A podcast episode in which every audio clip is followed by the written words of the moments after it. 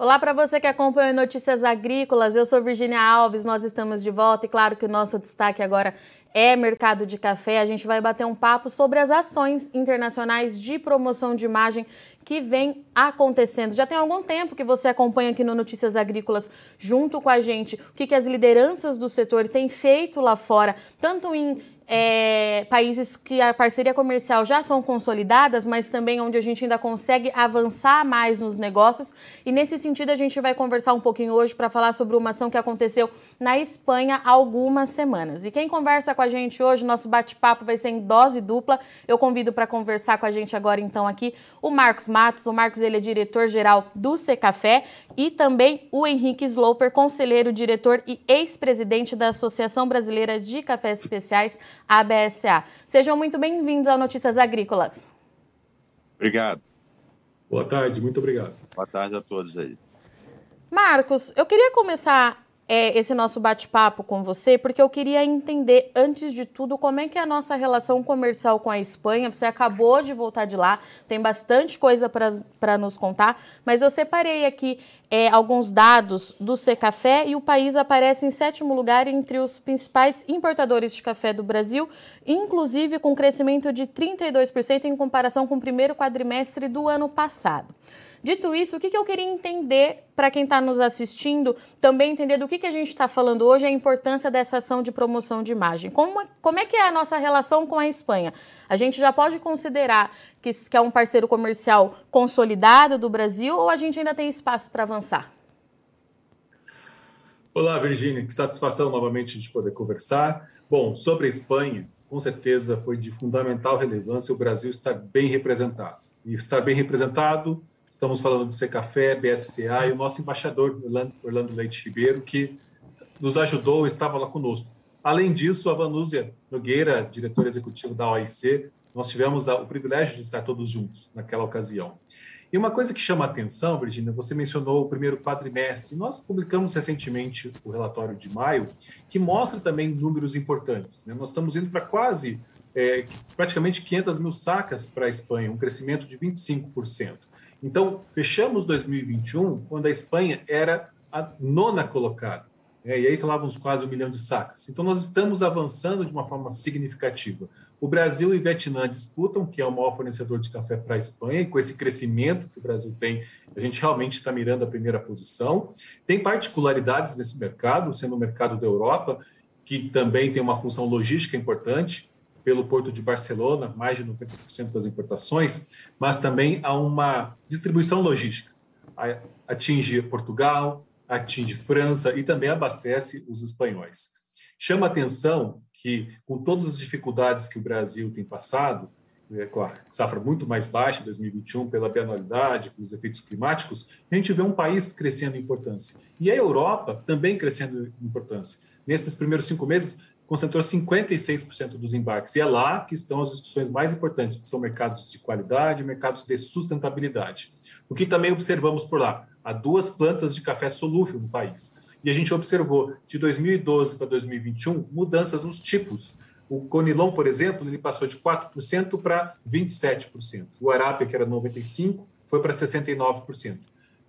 Um resultado não tão significativo assim, mas também relevante, para o café solúvel, que saiu de praticamente zero para 4% em 2021. Então, são mercados dos mais diversos e exigentes dentro do mesmo país. E para nós, então, estar lá é muito importante.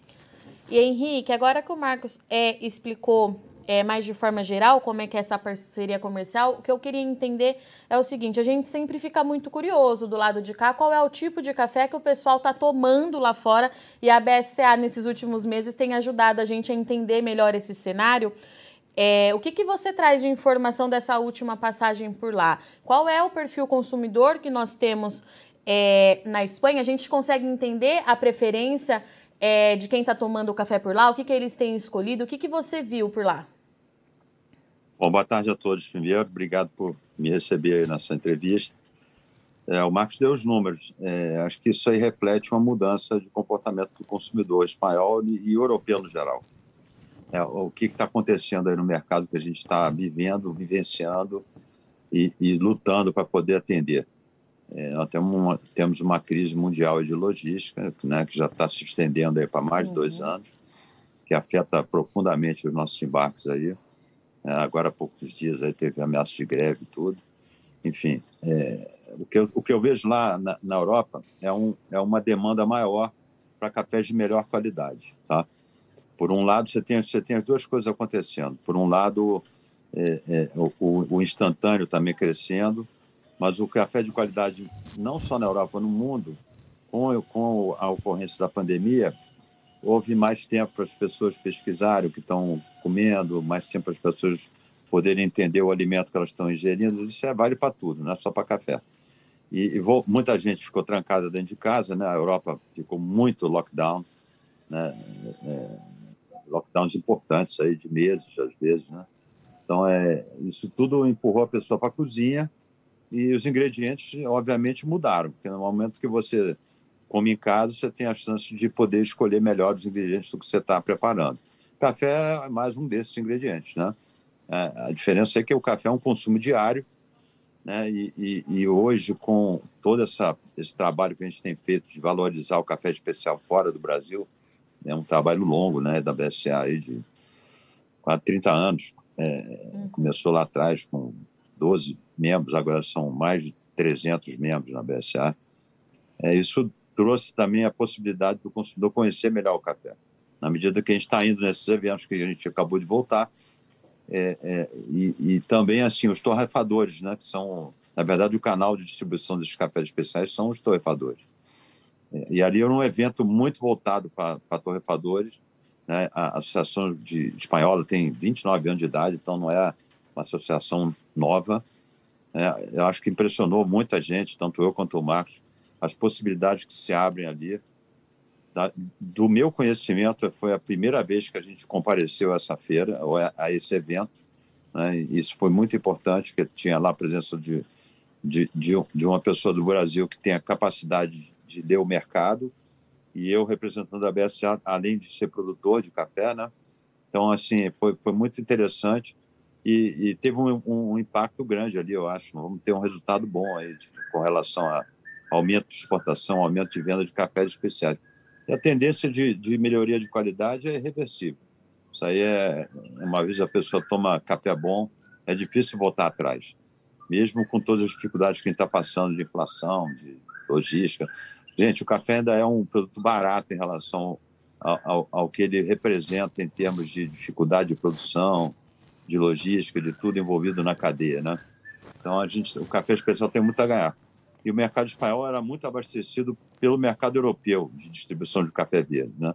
Eu acho que isso começa a mudar na medida que tem interesse dos importadores de trabalhar direto com origem, né, que é o nosso caso, e, e, o Brasil hoje é capaz de entregar qualquer tipo de café, de qualquer forma, é, é, enfim, no, no, meu caso aqui no café verde, natural, é, descascado, é, lavado, é, enfim, é, a gente pode atender com facilidade o, qualquer mercado do mundo, coisa que pou, poucos países podem fazer.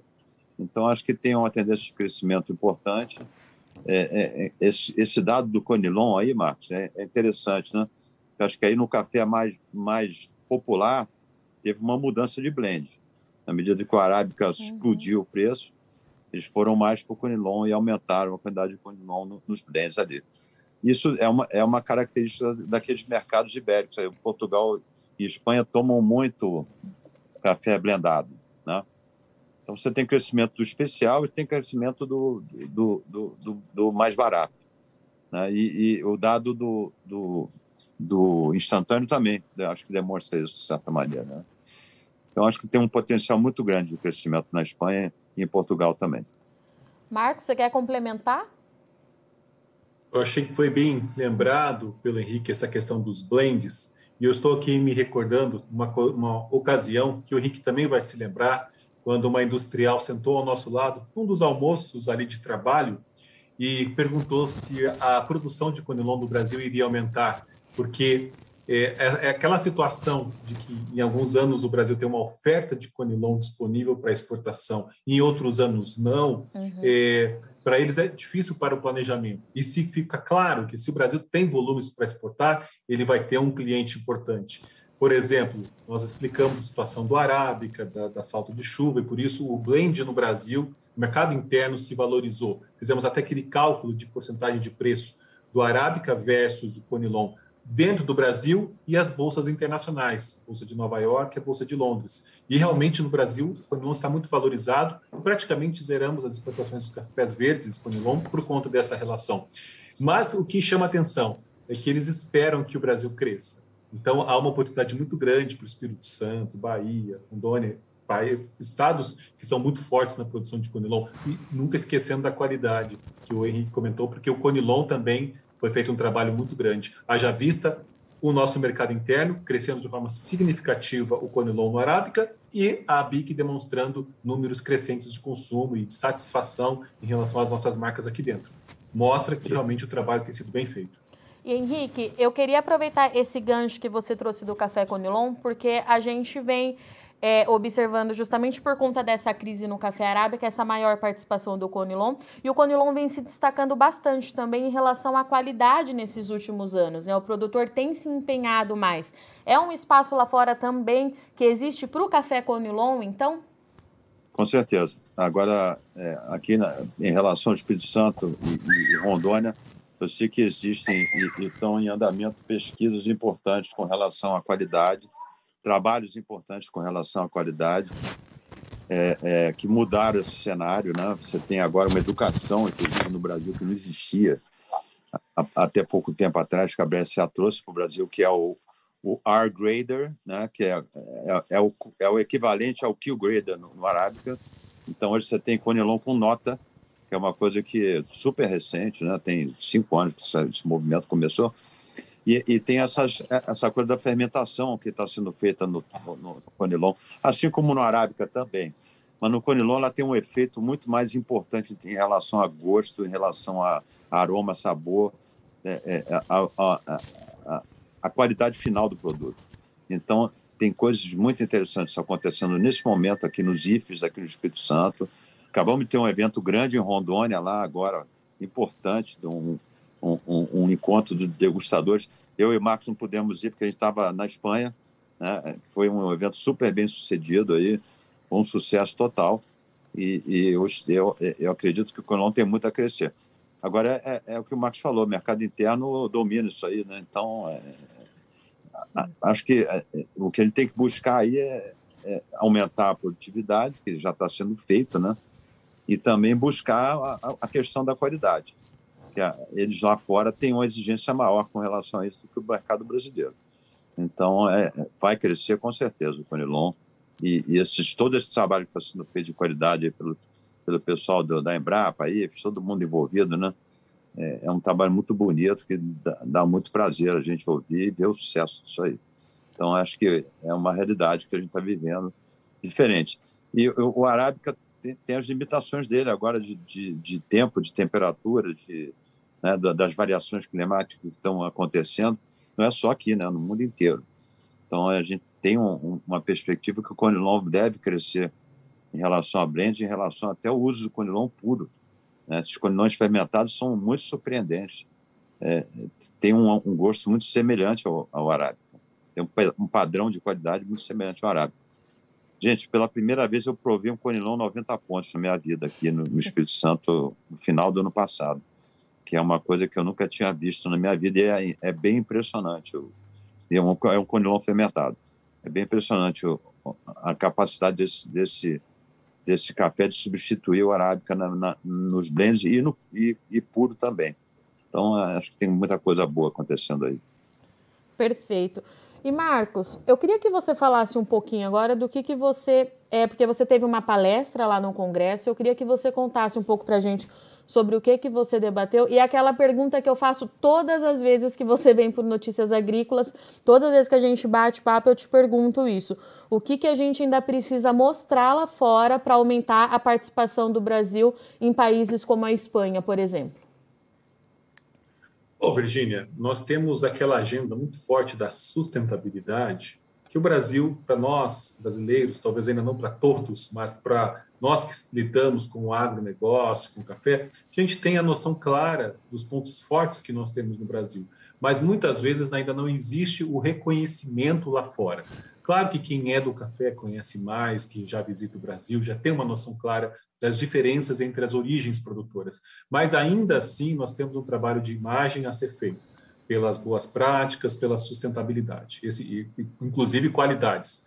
Como todos nós aqui trabalhamos cada um nas suas incumbências, temos aí todo o trabalho da BSA nas qualidades e a gente vem trabalhando fortemente na sustentabilidade. Então, diante disso, que o nosso grande objetivo é no futuro, quem sabe futuro próximo, o consumidor ele passe pela gôndola ou em qualquer lugar que ele esteja, numa cafeteria, e que ele lá encontre origem Brasil, que ele tenha aquele reconhecimento no seu consciente, é, né, um sentimento positivo em relação, poxa, esse é o produto do, dos produtores que respeitam as leis ambientais, que preservam, que cuidam das leis sociais, que tem um monte de requisitos importantes de qualidade e de sustentabilidade em tempos de governança socioambiental.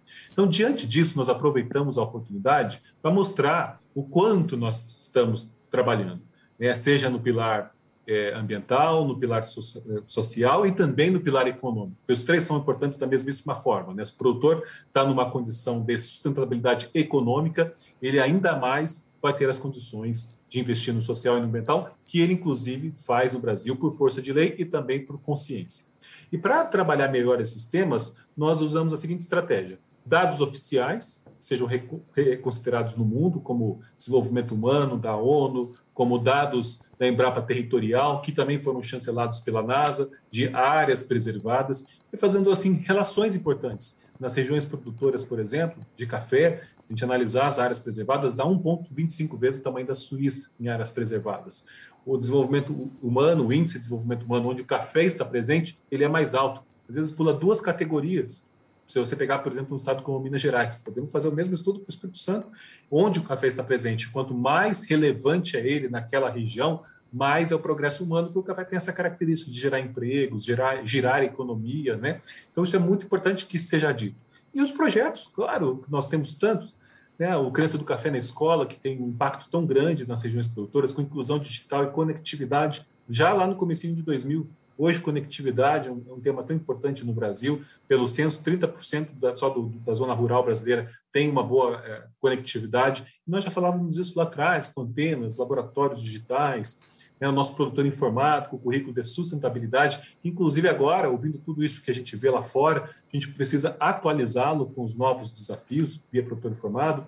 Nosso Café Seguro, com o quarto ano de monitoramento de resíduos das exportações, multiresíduos. E quando a gente tem alguma coisa que nos preocupa, tanto de debates globais, de, mudanças de limite máximo de resíduos, banimentos possíveis, a gente automaticamente coloca nos nossos programas de capacitação, seja Café Seguro, produtor informado, trabalhamos de uma, de uma forma muito responsável nesse sentido.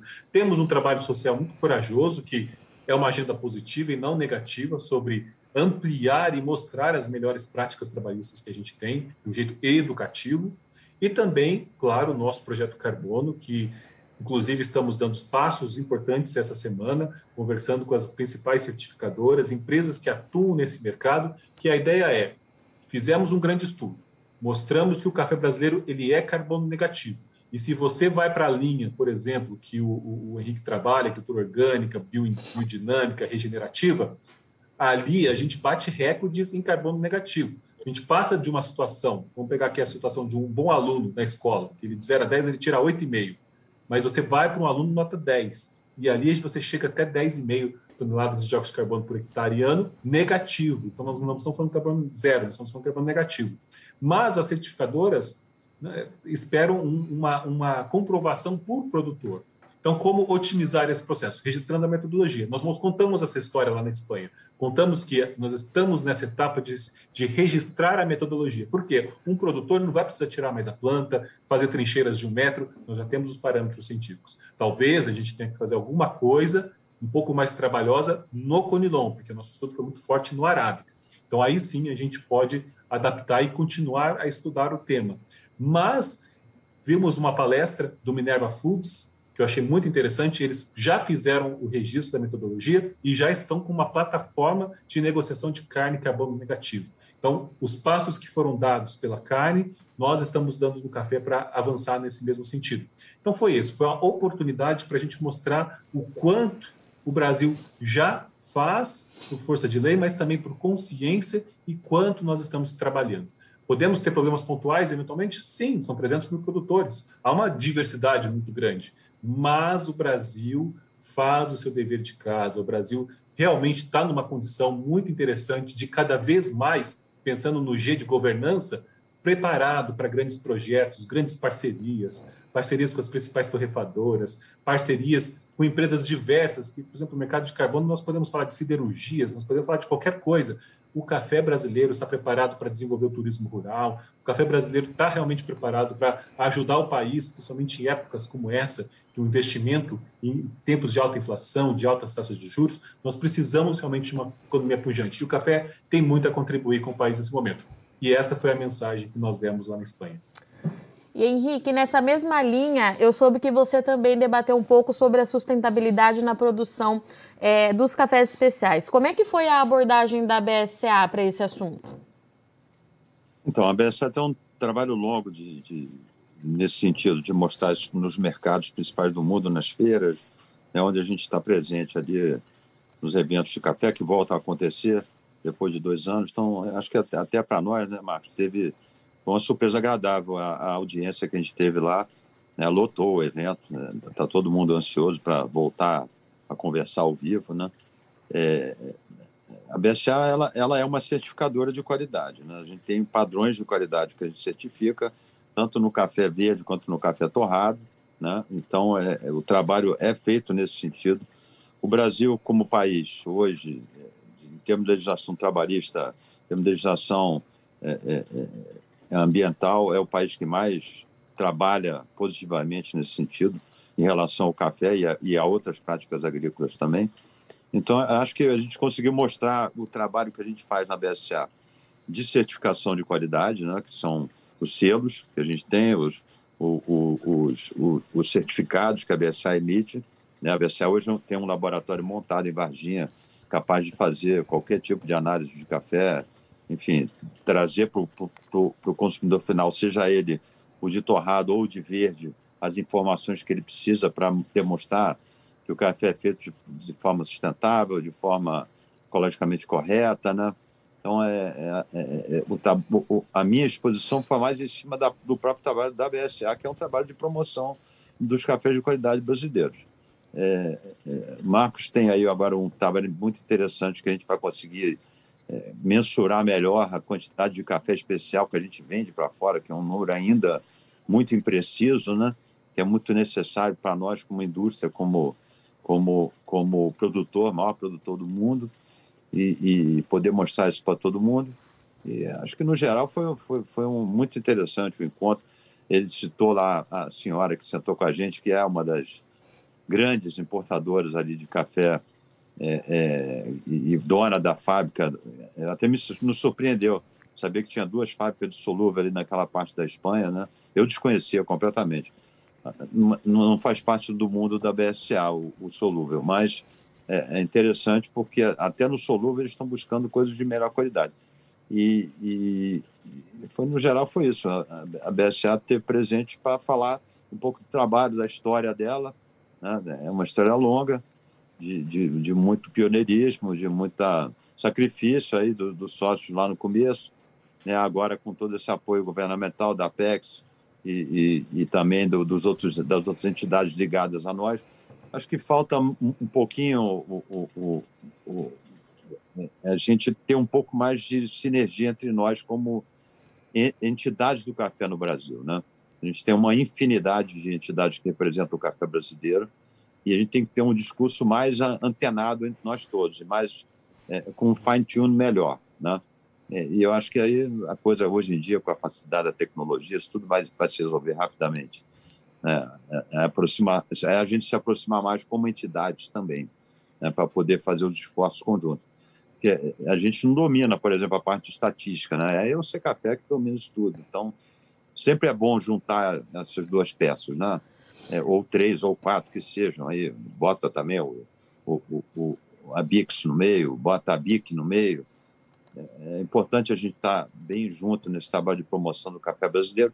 E a experiência da BSA é essa, né? Esse ano a gente, se fosse um ano normal, a gente estaria fazendo aí mais de 20 feiras pelo mundo afora. Então, mais de uma por mês. Né? Acho que daqui a pouco a gente volta a, a, esse ritmo de, de promoção que a gente tinha no passado. Já tem indício disso aí, né, Marcos? Vai ter agora a Milão, depois você tem um evento grande do Café Brasileiro em Londres, depois você tem um outro em Portugal. Então, está assim, tá, tá surgindo novidades e vai ter, vai ter, um, na minha opinião, as grandes feiras mundiais vão ser divididas em pequenas feiras locais que vão vão vão vão estar mais focadas em, em nichos de mercado. Então acho que eh, isso é uma coisa que a gente tem que entender e atender, né, para poder promover melhor o café brasileiro. E Marcos, a gente vem falando muito aqui também, inclusive com o C Café em outras oportunidades, é que de modo geral o agronegócio brasileiro ele tem respondido por muitas coisas que saem lá fora, né? A gente recebe, saem algumas informações e o seu trabalho lá, pelo que você já contou aqui para a gente, é justamente provar é, com dados como é que a nossa cafeicultura é feita, é, enfim, que está dentro dessa economia mais verde, que o, que o importador está pedindo bastante. É, mas qual é que foi a abordagem que, recebeu por, que você recebeu por lá depois? Né? A abordagem não, perdeu. Perdão, é, depois da sua fala, né? Você sentiu que o pessoal entendeu a mensagem que você queria passar? É, como é que você traduz esse momento para gente? Olha, Virginia, a sensação que nos deu é de um reconhecimento de muitas iniciativas que estão sendo feitas, né? Me recordo é, de comentários tanto de projetos na área ambiental e de patrimônio que o Brasil tem, os produtores têm, como também de certas práticas que nós desenvolvemos no Brasil. É, a gente comentou sobre a plataforma Secafé Serasa dos contratos futuros, essa gestão que é feita, porque afinal de contas, numa negociação de, de alta liquidez de contratos, o industrial e o trader lá fora, ele realmente tem uma posição de risco e cabe ao Brasil entregar na qualidade certa, na data correta, cumprindo todos os requisitos que foram combinados na negociação. Então, o Brasil ele é reconhecido por isso. E nós, com todas essas dificuldades que nós tivemos, as perdas, a gente fez lá uma gestão de riscos que interessa para o sistema financeiro, interessa para o produtor, interessa para o exportador e também interessa para a indústria e também o trading. Então a gente percebeu uma discussão, uma maturidade e a, e seguinte reconhecimento: poxa, a gente também pode fazer coisas nesse sentido, pensando numa, numa evolução conjunta, nesse tipo de maturidade. Então, para nós é importante mostrar que a gente está fazendo trabalho. E talvez eu chamo aqui a atenção, que nós, tanto o Henrique quanto eu fizemos, é convidá-los para vir ao Brasil. E, inclusive, nós vamos ter o Coffee Festival em junho, nós vamos receber no Secafé uma delegação de 12 espanhóis pessoas que a gente conheceu lá, é, de uma das empresas, Iberi Café, não sei se eu pronunciei o jeito correto, né? O, o, o, Henrique fala o espanhol ali mais, bem mais correto, mas estarão no Brasil, visitarão então, e, e estarão conosco, mas é aquela situação, da mesma forma que nós fizemos na Itália, que, que a embaixada juntava os jornalistas críticos para a gente dialogar, é, e esse trabalho ele é muito importante, porque os críticos sempre vão existir. É, existe uma, um trabalho de desinformação. A gente sabe que não é apenas o Brasil que uhum. não se posicionou da melhor forma, que realmente. Lógico, o Brasil poderia ter feito mais internacionalmente, muito mais, em 40 anos, não só agora. Mas, enfim, estamos, estamos trabalhando. Mas também há interesses. Né? Existem ONGs que são financiadas, por exemplo, a Oxfam, financiada pela União Europeia, que produz documentos, produz cartilhas, produz vídeos, muitas vezes atacando o Brasil com dados que não são oficiais, que são tendenciosos. Então, faz parte também desse mundo da, da concorrência, dos interesses, né? É um trabalho de desinformação e a gente tem que trabalhar para desmistificar e trazê-los para cá. Paralelamente, nós temos a due diligence. E a rastreabilidade total na Europa, que já foi aprovada em parlamento, passa a ser implementado, não só para a questão do desmatamento zero, mas também para a responsabilidade corporativa. Então, nós também temos uma oportunidade para dizer: estamos trabalhando, inclusive em rastreabilidade, nos preparando para é, é, essas novas tendências de mercado. Mas, por favor, respeitem o produtor, porque hoje também rastreabilidade está associado a prêmios, está associado a uma remuneração melhor e não simplesmente acesso ao mercado. Então, nós temos que defender o interesse Brasil e também buscar harmonizar, que afinal de contas, mencionamos aqui Europa 56%. União Europeia vai ser menos, o Reino Unido saiu, nós temos toda uma outra dinâmica, mas estar presente nesses países todos é muito importante. Até o fim do ano nós temos a Suíça, com o Swiss Coffee Dinner, nós temos a França com o Paris Coffee Show e provavelmente a Itália novamente por conta daquela exposição itinerante. Fomos Roma, é, Milão, é, Florença e agora Trieste, onde é o Porto e onde temos a Ilha Café. Também vamos fazer um trabalho importante por lá, junto com o Museu do Café, que não posso esquecer os nossos parceiros. Da mesma forma que a gente vai sempre valorizar a BSA conosco, a gente tem que valorizar também o Museu do Café, que tem feito também um trabalho fantástico junto aí com o setor exportador. É, Henrique, nesse sentido que o Marcos trouxe, né, que ele vai receber lá no C Café um pessoal de fora para conhecer melhor aqui do Brasil, eu queria que sua opinião, assim, a BSA faz esse trabalho há anos lá fora, mas e quando eles vêm é, até aqui, né, eles chegam no Brasil, qual que é a importância disso? Muito importante. Então, é, é o que a gente chama de origin trip, né, que voltam a acontecer esse ano. É, até com, com uma força bastante interessante. Né? Há dois anos que a gente não recebe ninguém aqui, ou praticamente ninguém, e, e você não vai ter vários, vão ter vários origin trips já programados. O, o, o, assim, assim, o Brasil se preparou, pro, pro, acho que até em função do turismo interno, teve um efeito interessante. E a, a gente se tornou destino como produtores de café. Né? Então, é, aqui no meu caso, e no caso da minha região, e Minas também está acontecendo muito isso, São Paulo, é, é, é, Paraná, você tem agora hoje uma estrutura de, de, de receptivo para visitas relacionadas ao café, não só para o turista nacional, como para o turista internacional. Então, é, é, a pandemia gerou esse, essa demanda interna, de mercado interno, e a turma toda começou a viajar dentro do Brasil. Né? Isso é uma coisa que, um fenômeno interessante, que, que causou aí, então, a, a, uma, digamos assim, uma melhor profissionalização desse turismo de café. Né? Então, hoje você tem roteiro de café de tudo que é jeito, aí, tem várias empresas dedicadas a isso, que há 10 anos atrás não existia. Então, é, isso aí serve para o brasileiro, serve para o estrangeiro. Né? É, no caso da BSA, a gente sempre organizou esses, essas visitas à origem, né? que no caso aqui são as regiões brasileiras, e vai fazendo um rodízio anual de, de, de visitas. A gente vai ter o Capovex agora no, no, sul de Minas, que vai trazer muita gente de fora para o Brasil. É, tem vários Origin sendo organizados nesse momento aí pela BSA. Eu vou receber um grupo de alemães aqui também semana que vem. É, volta a acontecer isso aí, que é muito importante. Então, assim, é, você é, é, bem impressionante a quantidade. Isso me impressionou, Marcos. Eu queria ter um comentário sobre isso a quantidade de pessoas ligadas ao mercado de café fora do, do Brasil, na Espanha, que não conhecem a origem, né? ou que tem muito pouco conhecimento de origem da realidade do produtor brasileiro ou mundial. Né? Obviamente, nos interessa muito mais o, o vinho, que eles venham para cá, até porque a gente está muito mais estruturado para recebê-los do que hum. a maioria dos países produtores de café, né? É, me impressionou bastante. Bastante gente que a gente conversou tinha assim, muito pouca experiência com relação a, a visitar a origem. Eu acho que isso aí é uma mudança geracional também que está acontecendo lá e, e aqui também. Está né? Tá havendo essa mudança. A pandemia acelerou isso.